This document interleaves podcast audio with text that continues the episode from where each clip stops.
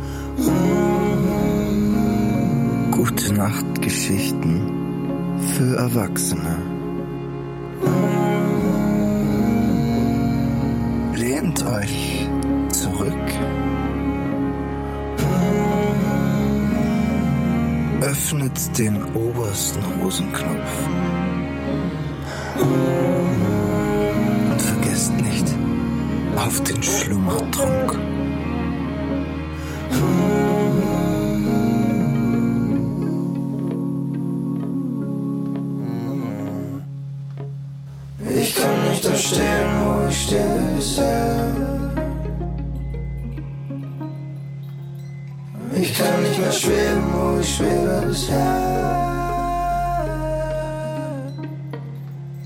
Wir können nicht mehr fliegen, wie wir fliegen bisher. Ich kann nicht da stehen, wo ich stehe bisher. Willkommen zu 10 Tagen Feminismus. Von 8. März, dem Internationalen Frauenkampftag, bis zum 18. März, dem Geburtstag von Sagenhaft. Dieses Jahr passend zum Zyklus Dunkle Geschichten möchte ich euch die Erinnerungen einer ganz besonderen Frau vorlesen, nämlich der taubblinden Schriftstellerin Helen Keller, die ihre eigene Welt beschreibt, die gekennzeichnet ist durch eine undurchdringliche Dunkelheit, in der sie sich bewegt und gleichzeitig durch eine große Ideen, Gedanken und Fantasiewelt. Aber das kann Helen besser beschreiben als ich. Helen Keller war eine taubblinde US-amerikanische Schriftstellerin, die von 1880 bis 1968 lebte. Helen Keller Meine Welt Aus Werner Piepers Blind, taub und optimistisch Leben und Lernen der Helen Keller erschienen im Grüne Zweig Verlag. Vor einigen Monaten erschien in einer Zeitung, die die Veröffentlichung des Matilda Ziegler Magazine for the Blind ankündigte, folgende Bemerkung. Manche Gedichte und Geschichten müssen ausgelassen werden, weil sie von Seen handeln, Anspielungen auf Mondstrahlen, Regenbogen, Sternenlicht, Wolken und schöne Landschaften dürfen nicht gedruckt werden, weil sie dem Blinden sein trauriges Schicksal besonders bitter zum Bewusstsein bringen würden. Das heißt also, ich darf nicht von schönen Häusern und Gärten sprechen, weil ich arm bin. Ich darf nicht von Paris und Westindien lesen, weil ich diese Gegenden nicht in ihrer Wirklichkeit aufsuchen kann. Ich darf nicht vom Himmel träumen, weil ich vielleicht niemals hineinkommen werde. Und doch treibt mich ein waghalsiger Geist, Worte von Gesicht und Klang zu gebrauchen, deren Bedeutung ich nur durch Analogie und Fantasie erraten kann. Dieses gewagte Spiel ist nun aber das halbe Entzücken, die eigentliche Lustigkeit des Alltagslebens. Ich erglühe, indem ich von glänzenden Erscheinungen lese, die nur das Auge wahrnehmen kann. Anspielungen auf Mondschein und Wolken verschärfen nicht die Empfindung meines Unglücks, sondern sie tragen meine Seele über die enge Wirklichkeit meines traurigen Geschickes hinaus. Die Kritiker haben ihr Vergnügen daran, uns zu sagen, was wir nicht können. Sie nehmen an, dass Blindheit und Taubheit uns vollständig von jenen Dingen absondern, die der Sehende und der Hörende genieße, und folgern nun daraus, wir haben kein moralisches Recht, von Schönheit, Himmelserscheinungen, Bergen, Vogelsang und Farben zu reden.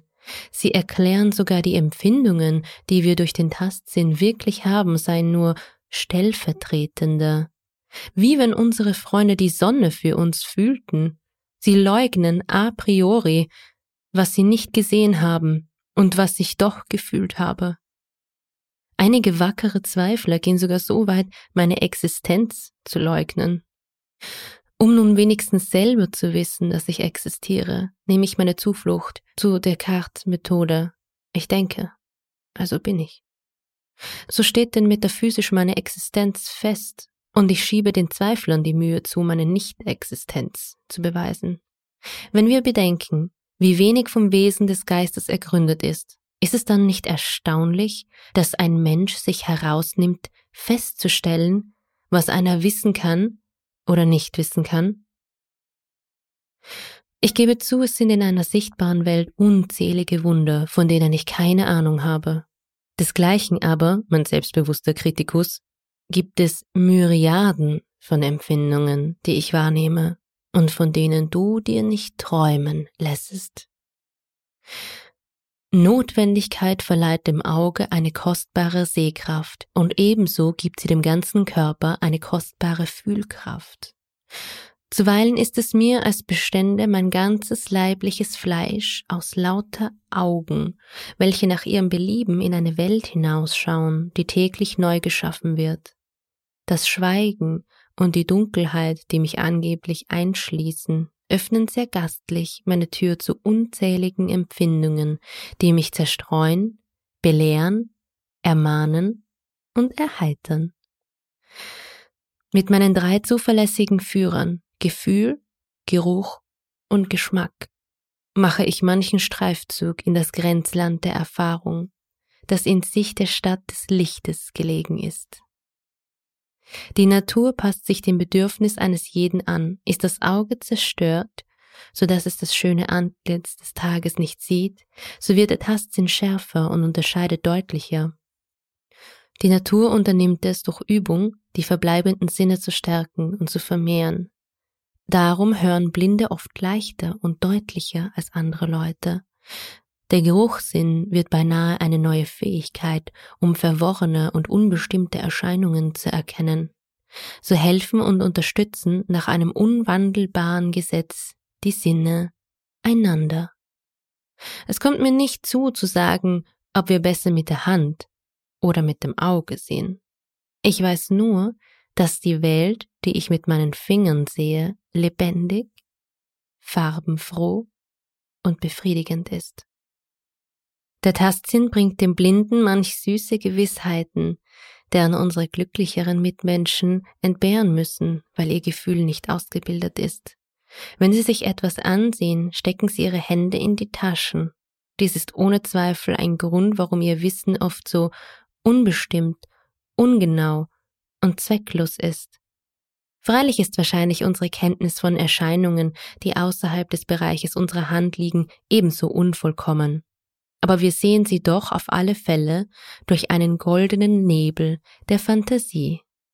Doch an dem, was wir berühren können, ist nichts Nebelhaftes oder Ungewisses.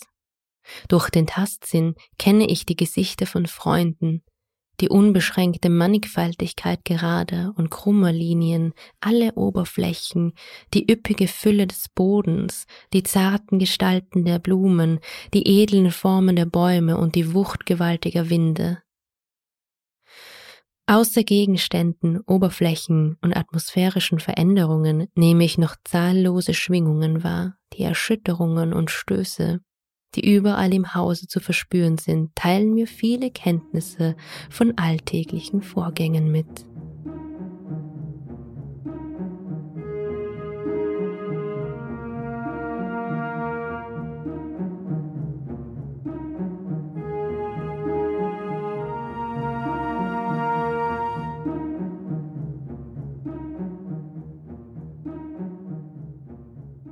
Folgen nun Helen Kellers Betrachtungen zu ihrem Leben in 19 kleinen Kapiteln.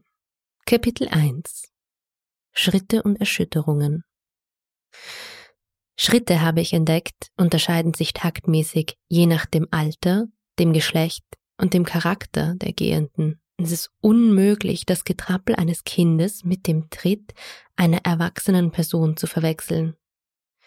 Der Schritt des jungen Mannes, stark und frei, unterscheidet sich von dem schweren, bedächtigen Tritt eines Mannes in mittleren Jahren und von dem Gang eines alten Mannes, dessen Füße den Boden entlang schlurfen oder langsam und strauchelnd ihn berühren.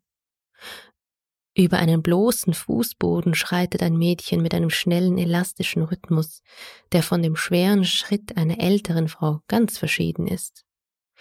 Ich habe gelacht über das Knarren neuer Schuhe und das Getrappel einer dicken Köchin, die in der Küche einen Hopser tanzte. Eines Tages erregte im Speisesaal eines Hotels eine Dissonanz meine Aufmerksamkeit. Ich saß still und horchte mit meinen Füßen. Da fand ich, dass zwei Kellner hin und her gingen, aber nicht im gleichen Schritt, ein Orchester spielte, und ich konnte die musikalischen Wellen fühlen, wie sie über den Fußboden flossen. Der eine von den Kellnern ging nach dem Takt der Musik anmutig und leicht, während der andere auf die Musik nicht achtete und nach dem falschen Rhythmus eines Missklanges in seinem Innern von Tisch zu Tisch eilte. Ihre Schritte erinnerten mich an das mutige Schlachtross, das mit einem Karrengaul zusammengespannt war. Oftmals verraten Schritte bis zu einem gewissen Grade Charakter und Stimmung des Gehenden. Ich fühle in ihnen Festigkeit und Unentschlossenheit, Übereilung und Bedachtsamkeit, Tätigkeit und Faulheit, Ermüdung, Sorglosigkeit, Furchtsamkeit, Ärger und Kummer. Besonders an Personen, mit denen ich vertraut bin, bemerke ich diese Stimmungen und Charakterzüge. Schritte werden oft von einem Stoß oder Ruck unterbrochen. Daran merke ich, wenn einer hinkniet oder mit dem Fuß stößt oder etwas schüttelt oder sich niedersetzt oder aufsteht. So folge ich bis zu einem gewissen Grade den Handlungen von Leuten, die um mich herum sind und den Veränderungen ihrer Stellungen.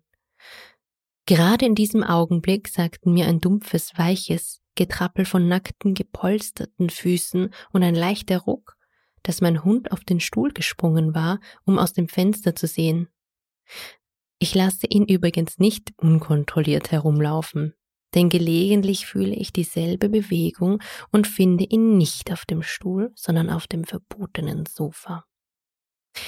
Wenn ein Zimmermann im Hause oder in der Scheune nebenan arbeitet, erkenne ich an den schrägen auf und abgehenden, stuckenden Schwingungen, dass er sägt, und an der schallenden Aufeinanderfolge von Schlag auf Schlag, das er hämmert. Wenn ich nahe genug bin, bringt mir eine gewisse Schwingung, die über eine hölzerne Oberfläche hin und her läuft, die Kunde, dass er einen Hobel benutzt. Ein leises Flattern auf dem Teppich sagt mir, dass ein Windstoß meine Papiere vom Tisch heruntergeweht hat. Ein Klack ist ein Signal, dass ein Bleistift auf den Boden gerollt ist. Wenn ein Buch fällt, gibt es einen flachen Klaps. Ein hölzernes Klopfen am Geländer sagt mir, dass das Essen fertig ist. Viele von diesen Schwingungen verwischen sich im Freien. Auf einem Rasen oder auf der Straße kann ich nur laufen, trampeln und das Rollen von Rädern fühlen. Nachdem ich meine Hand an Lippen und Kehle eines Menschen lege, bemerke ich manche ganz besonderen Schwingungen, die ich mir auslege. Das Kichern eines Knaben, das überraschte Oh eines Mannes, das des Ärgers oder der Ratlosigkeit, des Stöhnen des Schmerzes, ein Kreischen, ein Flüstern, ein Räuspern, ein Seufzen, ein Würgen, ein schweres Atmen. Die Äußerungen der Tiere, wenngleich wortlos, sind beredt für mich. Das Spinnen der Katze, ihr Miauen, ihr ärgerliches, böses, stoßweises Fauchen, das warnende oder fröhlich begrüßende Wauwau des Hundes, sein verzweifeltes Jaulen oder sein zufriedenes Schnurren, das Muhn der Kuh, das Schnattern eines Affen, das Prusten eines Pferdes, das Gebrüll eines Löwen und das schreckliche Knurren des Tigers. Vielleicht sollte ich für Kritiker und Zweifler, die diesen Aufsatz lesen, hinzufügen, dass ich mit eigener Hand alle diese Töne gefühlt habe. Von meiner Kindheit bis zum heutigen Tage habe ich jede Gelegenheit benutzt, zoologische Gärten, Menagerien und den Zirkus zu besuchen, und alle diese Tiere, mit Ausnahme des Tigers, haben in meine Hand gesprochen. Den Tiger habe ich nur in einem Museum angerührt, wo er so harmlos ist wie ein Lamm. Indessen habe ich ihn sprechen hören, indem ich meine Hand an die Stäbe eines Käfiggitters legte. Ich habe mehrere Löwen von Fleisch und Blut angefasst und fühlte sie königlich brüllen wie ein Wasserfall, der über Felsen stürzt. Doch weiter. Ich kenne das Glucken von Flüssigkeit in einem Kruge. Wenn ich also meine Milch verschüttet habe, so kann ich mich nicht mit Unwissenheit entschuldigen. Bekannt sind mir auch das Knallen eines Pfropfens, das Prasseln einer Flamme, das Tick-Tack der Uhr, der metallische Schwung der Windmühle, das mühsame Heben und Senken der Pumpe, das Spritzen des vollen Wasserstrahls aus dem Schlauch, das neckische Rütteln des Windes an der Tür und Fenstern, das Krachen des Donners und viele andere Schwingungen, die sich nicht berechnen lassen. Es gibt fühlbare Schwingungen, die nicht zum Tastbereich der Haut gehören. Sie durchdringen Haut, Nerven, Knochen wie Schmerz, Wärme und Kälte. Trommelschlag durchdringt mich von der Brust bis zu den Schulterblättern. Das Klirren des Eisenbahnzuges, das Knirschen der Maschine packen mich an und ich fühle es wie den Handschlag eines alten Seebären noch lange nachher. Wenn Schwingungen und Bewegungen eine gewisse Zeit lang zusammen auf mich wirken, ist es mir, wie wenn die Erde fortläuft, während ich stillstehe. Wenn ich aus dem Zuge steige, dreht sich der Bahnsteig um mich herum und ich finde es schwierig, mit festen Schritten zu gehen. Jedes Atom meines Körpers ist ein Vibroskop, aber meine Wahrnehmungen sind nicht unfehlbar. Ich strecke die Hand aus und meine Finger treffen auf etwas Haariges, das hin und her hüpft, sich zusammenkauert, wie wenn es springen wollte und sich wie ein Tier benimmt. Aus Vorsicht warte ich einen Augenblick. Dann berühre ich es fester und finde, dass es ein Pelzrock ist, der im Winde flattert und hin und her schlägt. Mir scheint gerade wie euch die Erde unbeweglich zu sein und die Sonne scheint sich zu bewegen, denn die Strahlen der Abendsonne entfernen sich mehr und mehr, indem sie mein Gesicht berühren, bis die Luft kühl wird. Dies macht mir begreiflich, dass die Küste vor euch zurückzuweichen scheint, indem ihr von ihr wegfahrt. Darum finde ich es auch nicht unglaublich, wenn ihr sagt, dass parallele Linien sich zu treffen und Himmel und Erde sich zu berühren scheinen. Meine wenigen Sinne enthüllten mir schon vor längerer Zeit ihre Unvollkommenheit und Unzuverlässigkeit. Die Sinne sind nicht nur unzuverlässig, sondern so mancher Sprachgebrauch zeigt uns an, dass es Leuten mit fünf Sinnen schwer wird, deren Verrichtungen auseinanderzuhalten. Ich vernehme, dass wir Ansichten hören, Töne sehen, Musik empfinden. Man sagt mir, Töne haben Farben, ich hatte angenommen, Takt beruhe auf feiner Wahrnehmung. Es stellt sich heraus, dass er eine Sache des Geschmacks ist. Nach der reichlichen Anwendung des Wortes zu urteilen scheint Geschmack der wichtigste von allen Sinnen zu sein. Geschmack herrscht über die großen und kleinen Herkömmlichkeiten des Lebens. Sicherlich ist die Sprache der Sinne voll von Widersprüchen, und meine Mitmenschen, die fünf Türen in ihrem Hause haben, fühlen sich darin nicht sicherer heimisch als ich mich in dem meinigen fühle. Darf ich also nicht auf Entschuldigung rechnen, wenn es diesem Bericht über meine Empfindungen etwas an Bestimmtheit fehlt?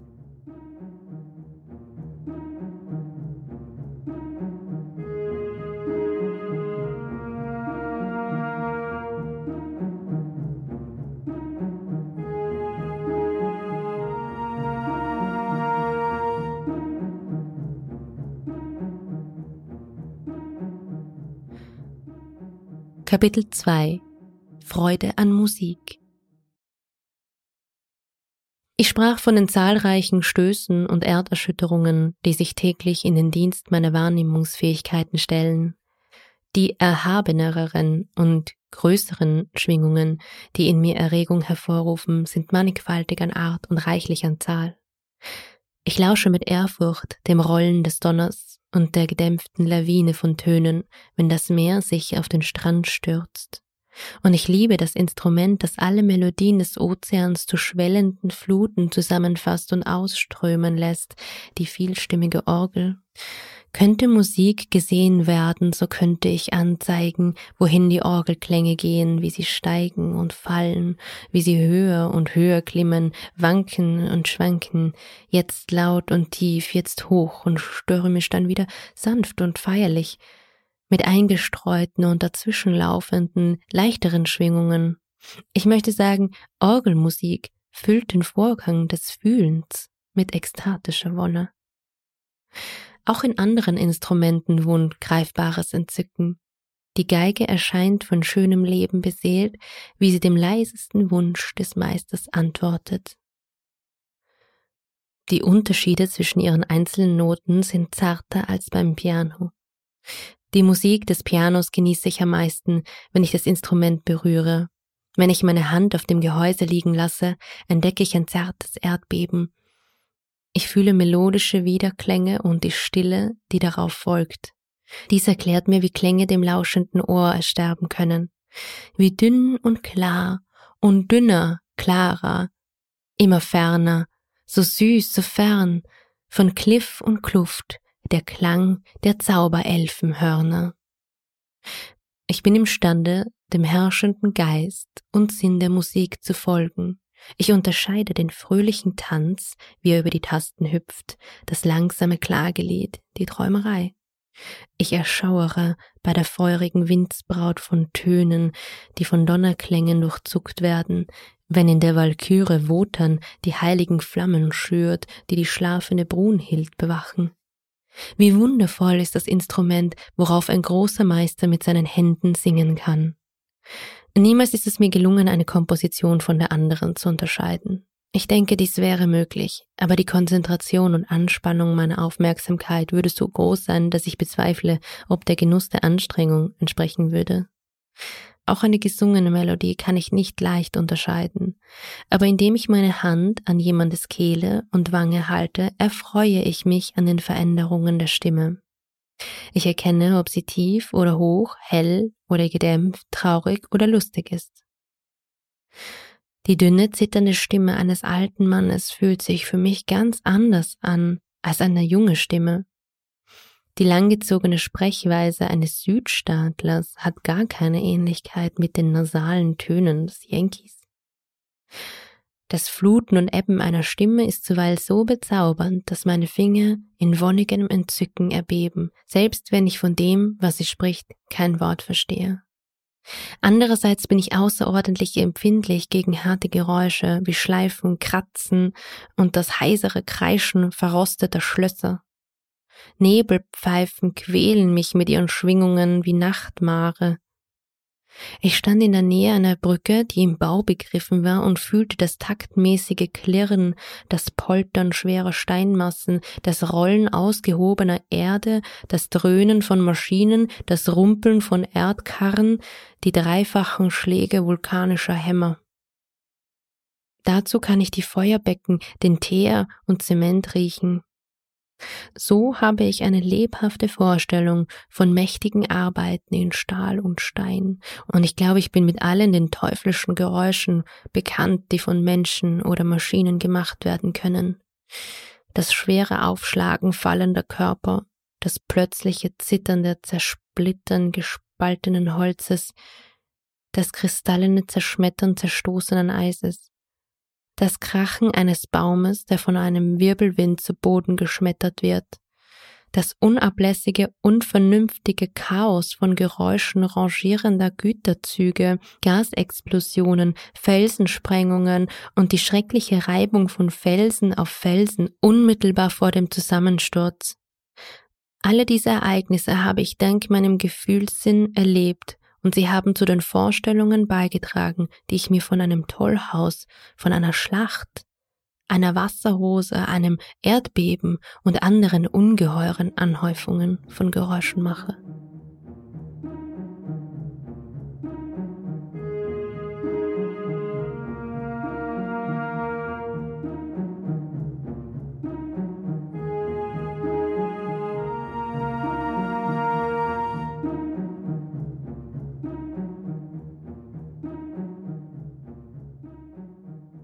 Kapitel 3 Stadt und Land Mein Tastsinn bringt mich in Verbindung mit dem Getriebe und der mannigfaltigen Tätigkeit der Stadt.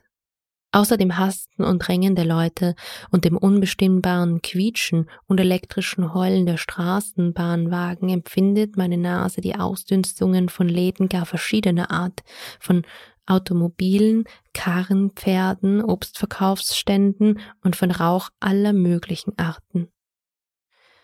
Odors strange and musty, there sharp and dusty, with lime and sand, that no one can stand, make the street impassable, the people irascible, until everyone cries, as he trembling goes with the sight of his eyes and the scent of his nose quite stopped, or at least much diminished. Gracious, when will this city be finished? By George Arnold. Sonderbare, muffige Geräusche, die Luft scharf und staubig von Kalk und Sand, dass kein Mensch es aushalten kann, machen die Straße unwegsam, die Leute ärgerlich. Da geht man und zittern, kann nichts sehen, nichts riechen oder jedenfalls nur noch sehr wenig, bis ein jeder ruft, Herrgott, wann wird diese Stadt mal fertig sein? Die Stadt ist interessant, aber das fühlbare Schweigen des Landes ist stets sehr willkommen nach dem Getöse der Stadt und nach den nervenerregenden Stößen der Eisenbahn. Wie verfährt doch die Natur ohne Geräusch und ohne Störung beim Niederreißen, beim Wiederaufbauen und Umbauen?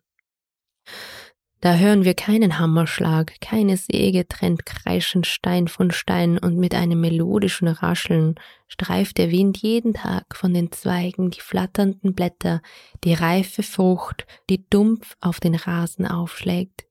Schweigend fällt alles zur Erde, verwittert, kehrt in die Erde zurück, um von neuem zu erstehen. Alles schläft, während die emsigen Baumeister der Tage und Nächte anderswo ihre stille Arbeit verrichten. Dieselbe heitere Ruhe herrscht, wenn plötzlich der Boden eine neue Schöpfung emporsprießen lässt. Leise rollt der Ozean von Gras, Moos, Blumen, Woge auf Woge über die Erde. In Laubgewinde hüllen sich die nackten Äste, Große Bäume bereiten sich, in ihren starken Herzen die Vögel wieder aufzunehmen, die ihre geräumigen Wohnungen nach Süden und Westen beziehen. Ja, kein Plätzchen ist so gering, dass nicht irgendein glückliches Geschöpf es zur Wohnung ersehe. Der Wiesenbach sprengt seine eisigen Bande und fließt murmelnd dahin, und dies alles wird in weniger als zwei Monaten vollbracht zu den Klängen des Naturorchesters, das mit seinen Melodien die balsamische Luft erfüllt. Die tausend sanften Stimmen der Erde, wahrlich, sie haben ihren Weg zu mir gefunden. Das leise Rascheln in Grasbüscheln, das seidenweiche Rauschen des Laubes, der schwirrende Flügelschlag der Insekten, das Summen von Bienen in Blumen, die ich pflückte, das Flügelschlagen eines Vogels nach seinem Bade, die zarten plätschernden Schwingungen von Wasser, das über Kiesel rinnt einmal gefühlt rascheln, schwirren, summen, flattern, plätschern, diese geliebten Stimmen für ewig in meinen Gedanken, ein unsterblicher Teil glücklicher Erinnerungen. Zwischen meinen Erlebnissen und denen anderer Menschen klafft keine Kluft lautlosen Raumes, die ich nicht überbrücken könnte, denn ich habe unendlich mannigfaltige, belehrende Berührungen mit der ganzen Welt, mit dem Leben, mit der Luft, deren ausstrahlende Tätigkeit uns alle einhüllt. Die anspornende Kraft der alles umgebenden Luft ist warm, reißt mich mit sich fort. Wärmewellen und Tonwellen umspielen mein Antlitz in unendlicher Abwechslung und Verbindung, bis ich imstande bin, mir eine Vorstellung von den Myriaden von Klängen zu machen, die meine gefühllosen Ohren niemals gehört haben.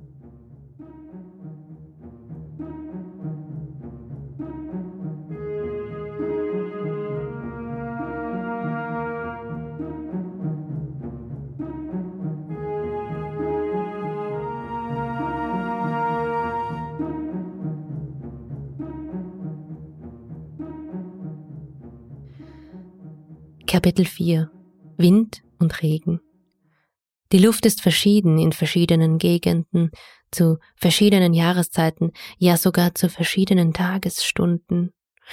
Die würzige frische Meeresbrise ist verschieden von der stoßweise wehenden Brise an Flussufern, die feucht und mit Binnenlandgerüchen geschwängert ist.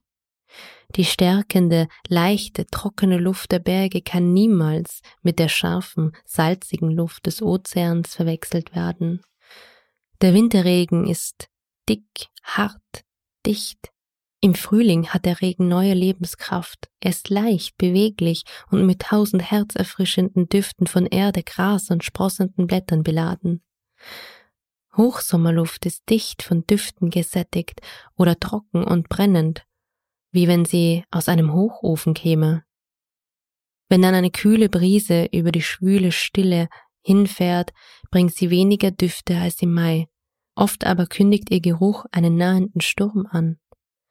Die Lawine von Kühle, die sich durch die dicke Luft eines schwülen Sommertages wälzt, hat geringe Ähnlichkeit mit der stechenden Kälte des Winters.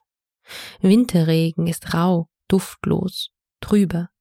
Frühlingsregen ist frisch, duftig, voll von belebender Wärme.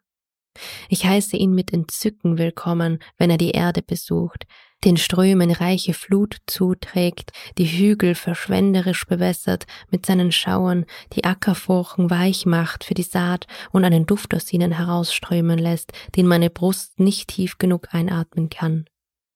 Frühlingsregen ist schön, unparteiisch, liebenswert.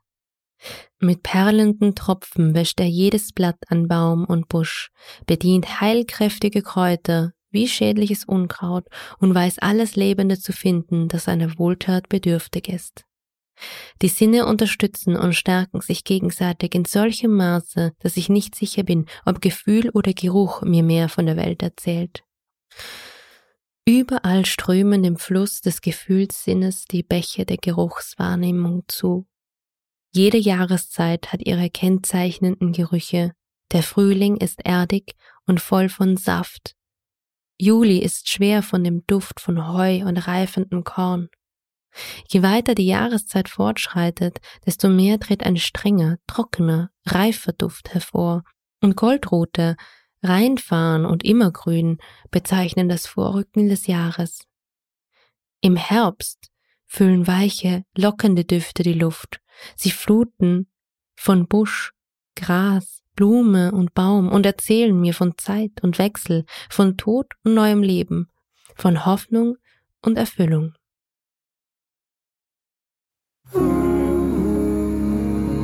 Es hat gelesen Stephanie mit dem sagenhaften Intro- und Outro-Künstler Ariel Öl. Schön, dass du heute zugehört hast. Und wenn dir sagenhaft gefällt, dann freue ich mich, wenn du mich freiwillig finanziell unterstützen möchtest. Das kannst du tun auf steadyhq.com slash sagenhaft und dort ein Paket auswählen.